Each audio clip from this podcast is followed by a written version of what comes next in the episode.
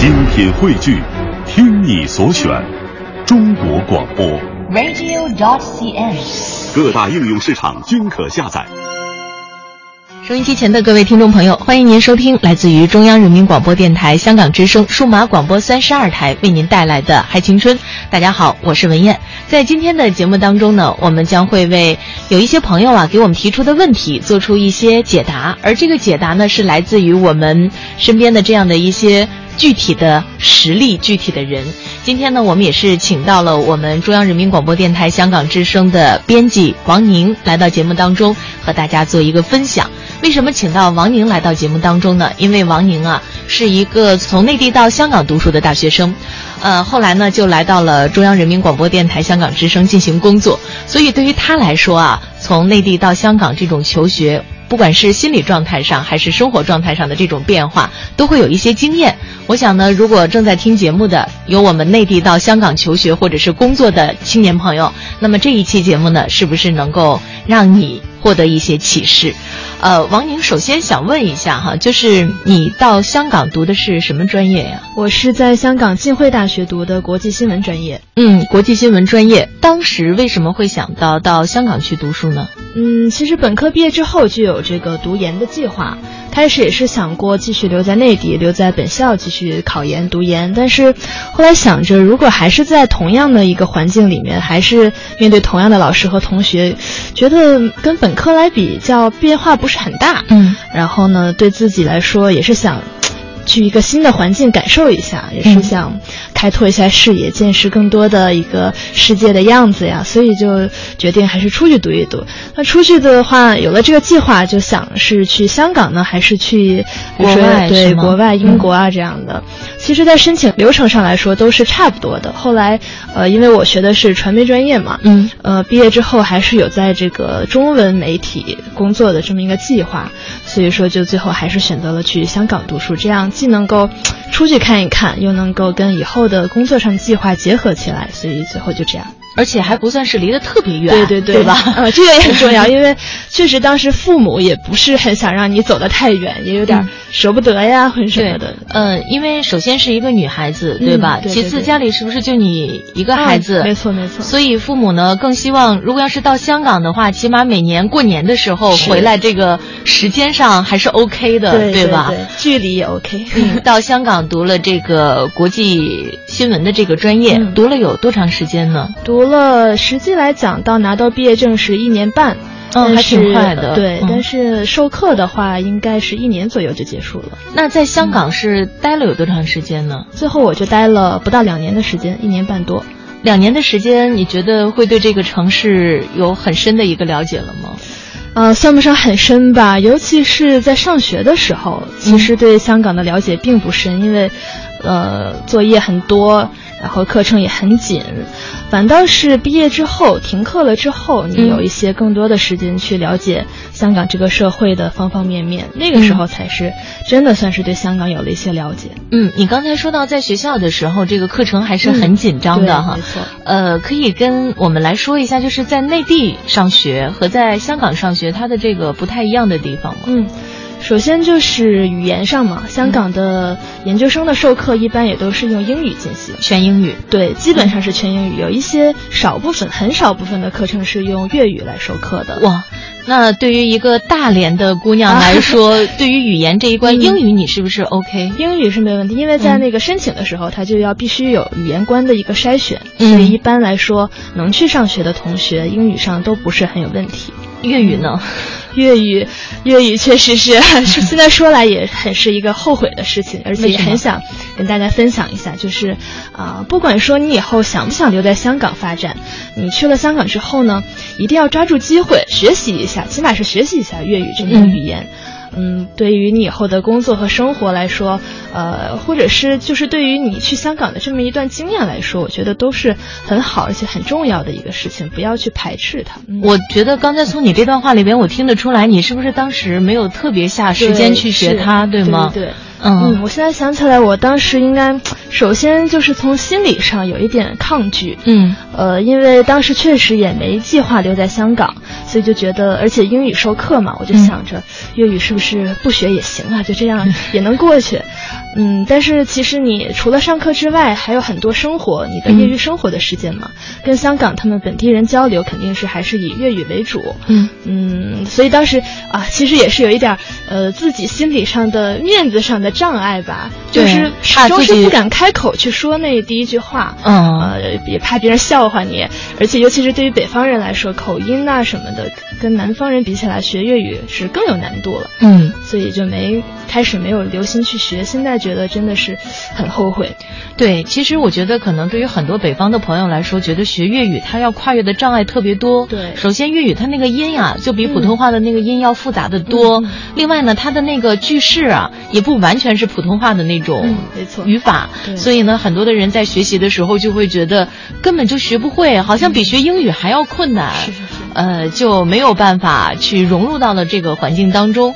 另外呢，现在香港特别是年轻人当中会讲普通话的人也越来越多，并不影响你们彼此之间的交流，是吧？嗯，所以有一点小遗憾，有点小遗憾，没有学好粤语。呃，你的同学当中，就是从内地到呃香港读书的，有没有很快就掌握了粤语的？呃，确实是有。呃，有一些同学很明显，他们就是本身就对香港的文化很感兴趣。嗯，比如说平时就爱看一些港剧啊，TVB 剧，对，还有香港电影啊，嗯，或者是爱听粤语歌这样的同学，真的不在少数。嗯一到了香港之后，他们真的是就是如鱼得水，就是这种感觉。嗯，而且马上就融入了当地的环境，也是就是试着说一些粤语，比如说平时在食堂点菜呀什么的，这样的时候，他们也都会努力的去，刻意的让自己去练一练，说一说。嗯嗯，还有另一部分同学就是有这个在香港工作的计划，他们会利用平时课余的时间去参加一些社团，嗯，然后来加强一下自己的广东话。其实我觉得，如果是跟香港的同学或者是朋友们经常的接触一下，这个语言环境还是很强的，你还是很快就能，起码是在听力上，起码很快就能听。对我，我也有这种很强烈的感觉，就是每次到香港出差的时候，大概会待一个星期左右嘛，对，而且觉得自己好像能听懂很多，呃，试着也可以讲一些，嗯，然后回来以后一放又给忘掉了。对对对，我也是这样。那你当时上学的时候，就是会跟。呃，讲普通话的同学接触的比较多，是吗？对，是的，班里面大部分的还是从内地过来的同学。嗯，呃，香港同学占的比例比较少。啊，那也没有，就是说像有一些更想去接触香港文化的这些同学一样，更刻意的去寻求这种接触的机会，没有是吗？哎，其实我也有。这样说，我想起来了，我也是参加过那种呃教会啊或者一些社团组织的那个粤语的免费的培训班，这种那个培训班还是挺多的。嗯，一般是在周末的时候就会对内地生进行一个免费的培训，嗯嗯，来教你普通话。我觉得 来教你粤语，当然可能也有一些培训班是教我们这个香港学生普通话的哈。对对。呃，我觉得其实刚才王宁说的这个经历非常的重要，对于我们听节目的，特别是到香港求学的内地生来说更为重要。就是语言其实是接近一个地方文化它非常直接的一个载体。如果你要是没有办法跨越这个的话，那你所有对于它文化的这种了解一定是隔靴搔痒的这种感觉，对，是吧？他不是说你多听几首粤语歌曲，多看几。部 TVB 剧就可以解决掉的，哎呀，希望这样的遗憾呢不要在我们剩下来的这些同学身上继续上演哈。你刚才讲到了是语言，那既然这个自己的广东话不是很灵光，那么在上这些粤语授课的课程的时候，会觉得。听不懂吗？会就觉得很困难吗？嗯，因为我就没有去选这种粤语课啊。呃，但是呃，也有的课程它就是香港的老师来上，他们在课程中间还是以英语为主，但是也会夹杂到一些广东话的部分。嗯，这个时候呢，不影响大部分的理解，不会影响大部分的理解的。就是在学业上，你会觉得有比较大的压力吗？啊，说实话，压力真的挺大的，因为课程特别的紧张。嗯，虽然说它是一年的授课时间，但它相当于把内地两年到三年的一个研究生的时间压缩到了一年多来给你上。呃，课程的话，一般是每节课都三个小时，嗯，三个小时整。这样，如果你一天选了三门课的话，就是一天要连上九个小时的课。整个上下来就是身体上就是挺疲惫的，嗯，而且课后的作业压力也是挺大的，呃，主要是作业它都是要用英语来完成嘛。对于英语的写作呀这些，因为我们平时在内地上学的话，也不会常用到英语来写论文，嗯，所以如果呃你的英语写作能力还不是很强的话，还会有一定的压力的。嗯，那老师的授课方式，你会觉得和内地上学的时候不太一样吗？嗯，确实也是不太一样的。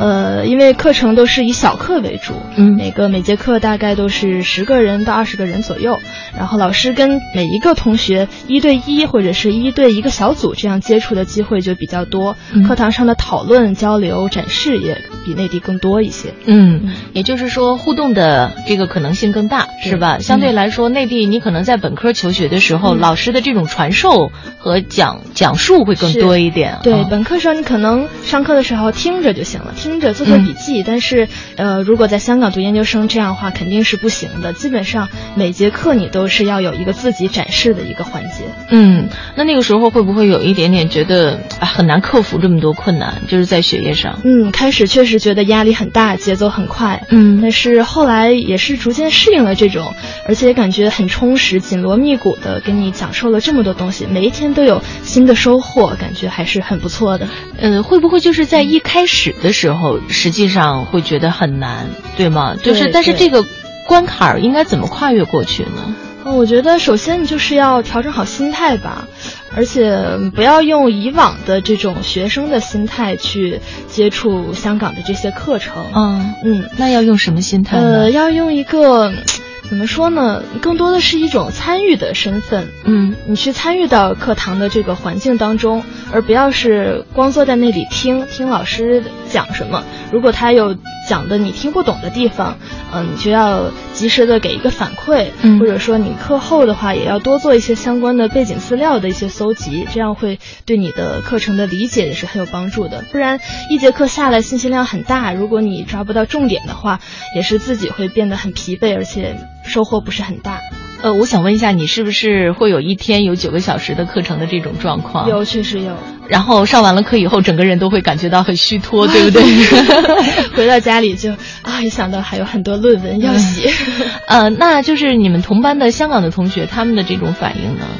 他们因为本科的时候上课也基本是这个节奏、这个状态，所以呃，在适应方面肯定是要比我们要强一些的。嗯，呃，那么就是在成绩上会有很大的一个体现吗？在成绩上，其实内地同学表现也是挺好的。嗯呃，在我们班来说，前几名的。第一二学期前几名都是内地来的同学，因为嗯真的是很多从内地过去的同学，真的是能抓住这个香港的求学的机会，嗯尽可能多的让自己得到更多的知识，而不是就是专门去呃混一个文凭啊，或者是玩一年呀、这样。嗯，还是说更多的把自己的精力投入到了学习的过程当中。那你觉得就是在上课的时候，内地的同学和香港的同学这个表现呃会有不一样吗？还是说大家其实都差不多？嗯，其实我觉得大家都差不多。嗯，就是香港学生会，比方说，在我们印象当中，他们更积极的会和老师进行互动，嗯然后内地的学生相对来说会稍微的羞涩一点，嗯呃，会有这样吗？对这个，其实我们印象中应该是这样，但是其实我发现内地同学也是很积极、很很乐于在课堂上表现自己的。嗯，那也就是说明现在新时代的同学已经完全不一样了，嗯是吧？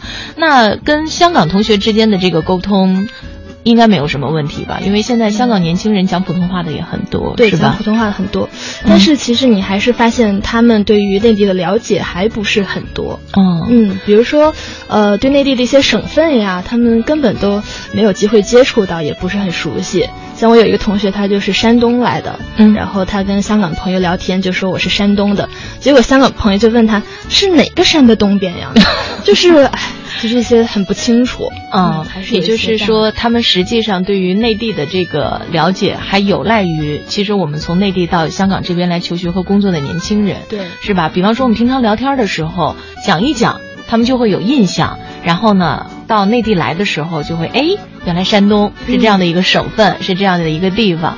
我觉得这个双向的交流非常的必要啊，也显得，哎，那我想问一下，就是，呃，在校园当中。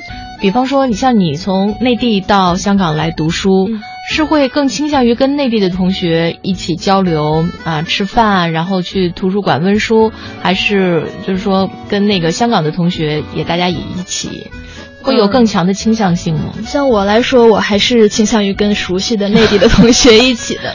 但是你会发现，班级里真的是有一些同学，他们就主动的、刻意的去让自己跟多认识一些香港的朋友，多跟他们在一起交流。我现在觉得他们真的是很聪明，嗯，因为呃，过了这个村就没这个店了。对对对。现在你如果再去想要有这样一个环境，也是没有机会了。嗯，如果说能够在香港的这一年里多接触一些香港本地的人、本地的朋友啊，我觉得真的是挺好的。嗯，在这里呢，我也想说一个我接触到的一个女孩哈，她是到澳门读书，也是从内地去的，北京的一个姑娘。她吧，就是在三个月的时间，她说就可以听懂粤语了。然后呢，半年的时间，其实她就都会讲。嗯，呃，算是语言。这个能力非常不错的一个女生，呃，她说，但是一开始她不太敢讲，没错，会会觉得有一点害羞哈，呃，但是很快呢，她就已经交流一点障碍都没有了。另外，在这个打扮上呢，也已经跟这个澳门的她的同学们都已经非常接近，呃，就是她跟她澳门同学都玩的很好，就大家都是那种很好的朋友。呃，他现在呢也是在香港工作。所以我觉得这个也应该是一个正面教材，绝 对是。就是不管你将来是到内地工作还是到港澳工作，但是呢，多掌握一门语言总是非常好的一件事儿哈。起码现在你看彼此之间的交流这么多，我们到香港去，如果要是用广东话跟人家讲话，人家也会觉得很开心。对，嗯，我也希望我的我的这个广东话可以讲得再好一点。呃，我想问一下，就是在浸会大学，或者是说你了解到的其他学校，有没有一些针对内地学生，比方说我刚来了有点不适应，心理上不适应啊，生活上也有点不适应，有没有这样的一些？帮助提供帮助的一些机构有有有，而且是很多的。基本上我了解到的每一个香港高校都有这样的内地生帮助团，或者说学校有专门的部门来帮助内地同学。而且在入学的时候就有一些，呃，叫做 orientation 的一种活动，呃，帮助你尽快的了解校园，了解香港社会。嗯，你有参加吗？我有参加这项活动。呃，都有一些什么样具体的呢？呃，比如说那个校园的这个活动，就是给你一张地图，然后上面标注一些地点啊，藏着一些宝藏之类的东西，让你就是尽快的完成寻找，而且是要以组队的形式，这样跟同学之间也能尽快的认识，也能尽快的熟悉校园的环境。嗯，嗯，挺好玩的，对，挺好玩的。还有一些就是游戏的项目，嗯啊，但是我我们学校没有这样的。我我当时听说是中文大学吧，有这种。呃，很很刺激的活动，比如说呃，有一种最经典的叫毛毛虫，就是呃，所有同学排成一个大长龙，一个挨一个的坐在地上，就是坐在后面人的脚上，然后一起前进，然后比赛速度之类，都是既是锻炼团队精神，又能让你马上的熟悉你即将要面对的一个环境。嗯，我觉得这个也是给我们内地生的一些提醒哈，就是其实多参与一些这样的活动也会非常的有帮助，而且参与起来也很方便，对吧？没错，嗯，就是学校会提供相应的信息，对，会通过呃电话呀或者邮件，而且每个每个学校的导师也都会提醒你。嗯，刚才呢我们主要是说到的语言和学习，接下来我们来说说生活吧。我觉得这是出去。呃，另一个地方读书很重要的一个方面，因为王宁是大连的一个女孩，生活在祖国的北方。到了祖国的这个南方的时候，一开始会不适应吗？开始确实是会不适应。嗯，首先就是天气很热，去的时候刚好是八月份，香港最热的时候。呃，而且当时是开学的时候，父母跟我一块儿去的，他们的感受比我更明显，热的在校园里走了两圈就热的不行了。另外就是饮食上面，可能吃的东西也不是很适应，跟以前不太一样。呃，最重要的可能还是居住上。一去到我们一起租的那个小房子，因为一般呃去香港上学的内地生都是在外面租房住，呃学校的宿舍比较有限。然后我是跟两个同学一块儿租房，我们去到租的那个房子，当时就有点傻眼，就太小了。是的，太小了。就是我的那一间小房子只有四平，四平米。嗯，可以想象有多小，就是只放了一张床，你下床就到别人家里了，就是这么小。嗯，后来才知道这是香港人生活的一个常态嘛。他们一般来说一家三口租一个四十平米左右的房子就差不多。香港寸土寸金啊，对，所以说大家的这个居住，呃，据说超过七十平米以上就已经是非常非常好的这个住宿条件了哈。那你一开始的时候看到这么小的这个宿舍或者说这个租屋。呃，心理上会不会有一点落差？其实我觉得，所有从内地到香港来读书的同学还是满怀期待的。对，呃，确实是去的时候满怀期待，然后，呃，当时也做了一些功课，知道了香港房子会很小。嗯。不过去了之后才没想到那么小。是的。没想到四平米原来是这样一个概念，就是很小的一张床，下了床就是别人家，就是这种概念。嗯，会很快适应吗？适应的也确实很快，因为马上学校的各种活动就。扑面而来，你就一个接一个的去迎接他们吧。每天其实回到家里的时间也并不是很多。嗯，而且回家以后就特别特别累，对，就就直接想 睡觉了。那你刚才说对香港的饮食不太习惯吗？因为东北人就是什么，我们大家都很知道的东北的名菜啊，炖菜会比较多，到香港会清淡一点。香港，呃，大家都说是清淡，其实我觉得还挺重口味的，因为他们吃肉比较多嘛。嗯啊，我最大的苦恼当时就是在食堂吃不到什么蔬菜。嗯，所以后来稍微有一些适应了，现在已经很习惯了。觉得现在有一些内地生啊，到香港来求学的时候，多少呢会因为生活习惯上的这个问题啊，产生种种的畏难情绪啊。你有没有一些什么样比较好的建议可以提供给他们，让我们的这些同学可以尽快的呃熟悉香港、适应香港，并且融入香港呢？我的建议呢，就是呃，首先就是居住的环境来说。大家都住在这样的一个环境里，心理上就不要再有什么落差，或者是过高的一个期待。而且，你应该用更多的时间去户外，去香港的各个大街小巷走一走。其实留在自己小房间里的时间也并不是很多。嗯，而且也不要把自己。一到周末就关在自己的小房间里面，什么也不做。要有多机会就出去走一走，看一看。嗯。另外，在饮食上，我觉得，呃，也是要去习惯和适应，发现它的美味之处。如果有机会的话，也可以自己，呃，想吃家里的菜了，就自己做一下。对对对，也是很方便。我记得有一个朋友，他也是从内地到香港读书，他特别喜欢吃麻辣香锅。嗯。在香港是不是很难吃到？现在已经有了，已经有了。而且说到这，想起来，其实香港现在一些呃，咱们内地流行的像烤鱼呀、麻辣烫、麻辣香锅，在香港都能吃到。而且很多这些呃，都是在香港有过留学经历啊，或者是工作经历的一些内地人，他们开起来的，就说满足我们这些拥有相同胃口的人的口味哈。呃，他那个时候啊还没有，嗯，然后呢，他就会自己买了料，然后回家自己对自己炒制，呃，自己吃的也挺高兴的。嗯，他说他到了香港还胖了很多斤，因为可以充分的享受香港的美食。香港的甜点到处都是嘛，逛街的时候可能就会随机吃一点，然后就很遗憾自己的身材没有保持住哈。呃，你刚才讲到了一个挺好的方面，就是说年轻人嘛，应该多出去走走。在香港留学的时间实际上也不是那么长，一年半啊，可能会接近两年。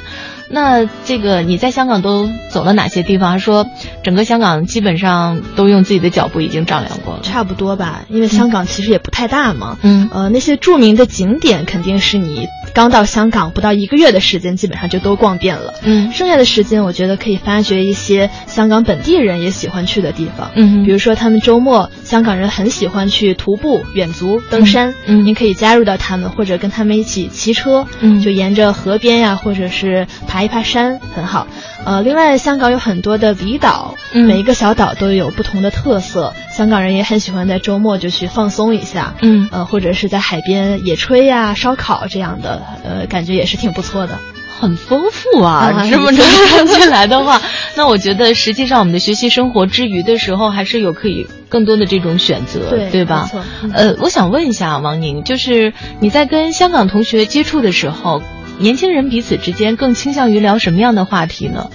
其实聊的跟跟咱们在内地年轻人之间聊的话题也是差不多的，比方说时尚啊，是啊，八卦啊，还有好吃的呀，呃，最近听的歌啊，看的电影啊，这样的。嗯，会不会有一些我们香港的这些年轻人啊，呃，没有到过内地，或者是来的比较少，他们会倾向于通过你们来了解内地的情况。嗯，确实也有这样的，他们也很喜欢向我们打听一些内地的东西。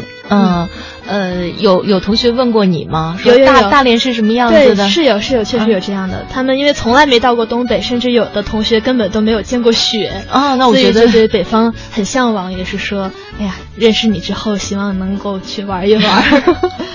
呃，会现在还跟他们有联络吗？跟我们这些同学和老师？对，网络也很发达嘛。就是通过一些手机啊、电邮啊，都可以经常联系。呃，等到你回东北的时候，就把我们这些同学都叫上，让大家可以看看雪，是吗？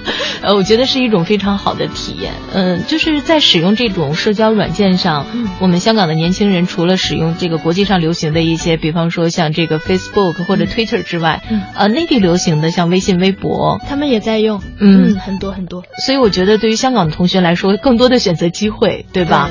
呃，因为咱们内地的同学彼此之间交流，可能微博、微信还是用的多一些啊。呃，另外呢，我们刚才说到了，就是年轻人交流的这个话题，实际上可能没有我们想象的差异那么大。对，特别是年轻人之间彼此的交流会更加的容易啊。大家呢，这个思维比较的活跃，然后也可能更多的拥有感兴趣的这样的一些话题哈。你觉得在融入香港的学习和生活的这个环境当中，会不会有一些性格上的这种差异？什么样性格的同学会更容易融入到生活当中？嗯，这个肯定是有很大的一个差异的。嗯，性格平时就很外向、乐于交朋友的这样的同学，他很快的就能认识。嗯，你甚至不知道他是通过什么样的手段，就一下子认识了这么多香港朋友。呃，他们会没有一些经验可以告诉我们的？我觉得这个还是有一个圈子的问题，可能是你一下子加入了某一个社团，这个社团里香港同学很多，然后呢，你就通过他一下子又认识了更多的人。就是一个爆炸式的增长，一下子就能融入到香港的这个圈子里面。那你的建议还是让我们的这些同学们可以多参加一些这样的团队活动，是吗？嗯，然后就可以认识到更多的朋友。没错。哎，那你觉得你自己是一个偏外向，还是一个比较文静的姑娘吗？我我是属于比较文静，我确实不是属于很外向的，就是很会主动去认识人的这种人。但是其实香港的同学他们也是挺热情的，并不像我们想象。中会有很多交流上的障碍，嗯，如果你有什么困难，他们很乐于来帮助你，嗯，而且不光是同学，其实你在生活中接触到的一些香港人，你也会发现他们很热情。比如说我们租房子的那个房东，嗯，他就会经常呃发短信来问候你一下，呃，逢年过节的有个节假日也会问问你们，呃，有没有亲人来陪啊，要不要参加他们的一些聚会活动啊这样的，让人感觉挺温暖的，嗯，然后你是已经。回到内地来工作了哈，现在呢，这个王宁编辑的节目，相信我们有一些朋友也已经听过了。呃，我想问一下，就是在和你一起读书的我们这些内地学生当中，有没有留在香港的？有，而且就我们班来说，比例还是挺高的。嗯，大家会更倾向于去从事传媒工作吗？呃，还是挺多的，留在香港的媒体或者是呃做一些公关方面的工作，这样都是都是挺多的。跟他们会有联系吗？他们现在工作的怎么样呢？我看每天在朋友圈里面他们的晒的一些照片状态来看，挺不错的，都那个非常的有朝气、有信心，是吗？而且，呃，也是展现出了一个很好的融入香港的一个状态，跟读书的时候都有一些不一样了。感觉现在已经是在一个。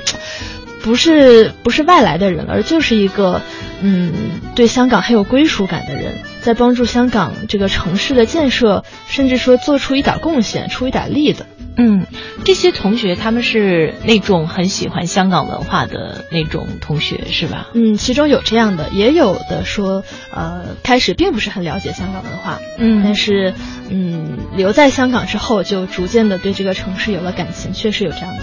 呃，你像在你们和香港同学的接触当中，可能让很多的香港同学呢，对内地，特别是没有来过的，发生了很强烈的这样的一种兴趣。那会不会有一些香港的同学也因为你们很想到内地来求学或者是工作？应该是也有这样的例子。他们对于呃，不光是内地的一些发达的城市，嗯，甚至说一些比较。呃二三线的城市对他们来说也是有一定的吸引力的。嗯，愿意到内地来看一看对哈，寻求更多的这种发展机会。呃，我想问一下，就是在香港这个接近两年的一个生活还有学习的经历，你觉得对你影响最大的是什么？影响最大的就是，呃，首先看到了更多的世界的一个可能性吧。嗯嗯，接触到了更多的人和更多的事物，都是你以前从来没有接触，或者是从来没有想象过会出现在你的生活当中的一些东西。比如说粤语，你从来没有想到过你会去学这样一种语言，你从来没有想象过以后会从事一份跟香港还有关系的工作。嗯这些都是你去了香港之后，对于我来说都是一个新的收获，或者是开拓了生命中另外一片区域。嗯有这样的感觉。另外，呃，香港这一年多的时间来说，对我来说真的是很宝贵的回忆。不光是在学习上，在生活上，香港的呃这个城市的方方面面，到最后真的要离开它的时候，确实是有一些舍不得。嗯这个舍不得，我之前是绝对没有想到的。刚去的时候，确实有一种想快点回来的感觉，但是到最后坐在那个大巴车上，我印象很深刻。从新界那边往往港岛开的，通过海底隧道，一出了隧道，看到了香港。当时天气非常好，看到了它的落日夕阳在那个维港的边上。当时一瞬间，我就觉得这个城市真的好美啊！我当时 另外一个想法就是很羡慕香港本地的年轻人，他们的家人朋友都在这个城市里面。不用说，因为你可能会顾及到一些朋友啊或者家人的关系，回到内地来发展。他们从小就生在长在这片土地上，嗯对这片土地的感情，那一瞬间我真的是深深的理解了。嗯，就是为什么这么多人这么热爱香港这座城市，也一定是有它的理由的。呃，你刚才讲到了，就是香港啊，给你打开了一扇新的窗户，让你有了更多的接触外面世界的这种机会。实际上呢，我觉得可能在整个的求学的过程当中，因为你在一个地方，一定会受到这个地方精神的这种影响，比方说香港的这种专业精神，没错啊、还有的这种拼搏奋斗的香港精神，也一直是被大家所津津乐道的。嗯就是在这方面，你有感觉自己受到了很强的感染吗？也有感触这方面。因为当时我们的学习上压力很大，节奏很快嘛，但是你就会发现，香港本地同学他们从来没有过抱怨，嗯，他们就是在以很认真的态度来呃对待每一个要完成的学习上的工作。到了学业结束之后，有一段时间是要去社会上实习嘛，嗯在实习的这段时间，就对香港人工作上的这种态度有了更深刻的一个感受。他们对待工作真的是很专业，嗯而且工作就是工作，你就要以职业化的态度去面对它。呃，工作也是为了赚钱，每一分每一秒都是都是在赚钱，所以说时间也是很宝贵的。在香港的这两年的时间，会不会让你有一些想法，有一个很大的一种转变，在想法上，或者是说在你看待事物的这种呃层面上，嗯会不会给你一个很大的颠覆？我觉得是有的。嗯。就我自身来讲是有的，一个是刚才咱们提到的，就是对你自身的可能性的一个开发；另外就是你看待世界的眼光，你要以更加包容的态度去看待你身边每一个人或者每一件事情，并且对于工作来说，就是要以一个专业的香港人的精神去面对它。嗯，我觉得呢，这也是王宁啊，在香港的这个求学生涯当中收获显而易见是非常的多的哈。那在今天的节目当中呢，我们也是通过王宁的这个个人经历，给我们在香港求学或者是工作的内地同学提了一些小小的建议，希望大家呢能够克服语言关，是吧？克服上心理上的一些不适应，尽快的融入到香港的学习、工作、生活当中去，也能够呢为香港的发展做出更多属于自己的贡献。好，今天非常感谢王宁做客我们的节目，也希望大家呢继续关注《嗨青春》，谢谢王宁，谢谢文燕。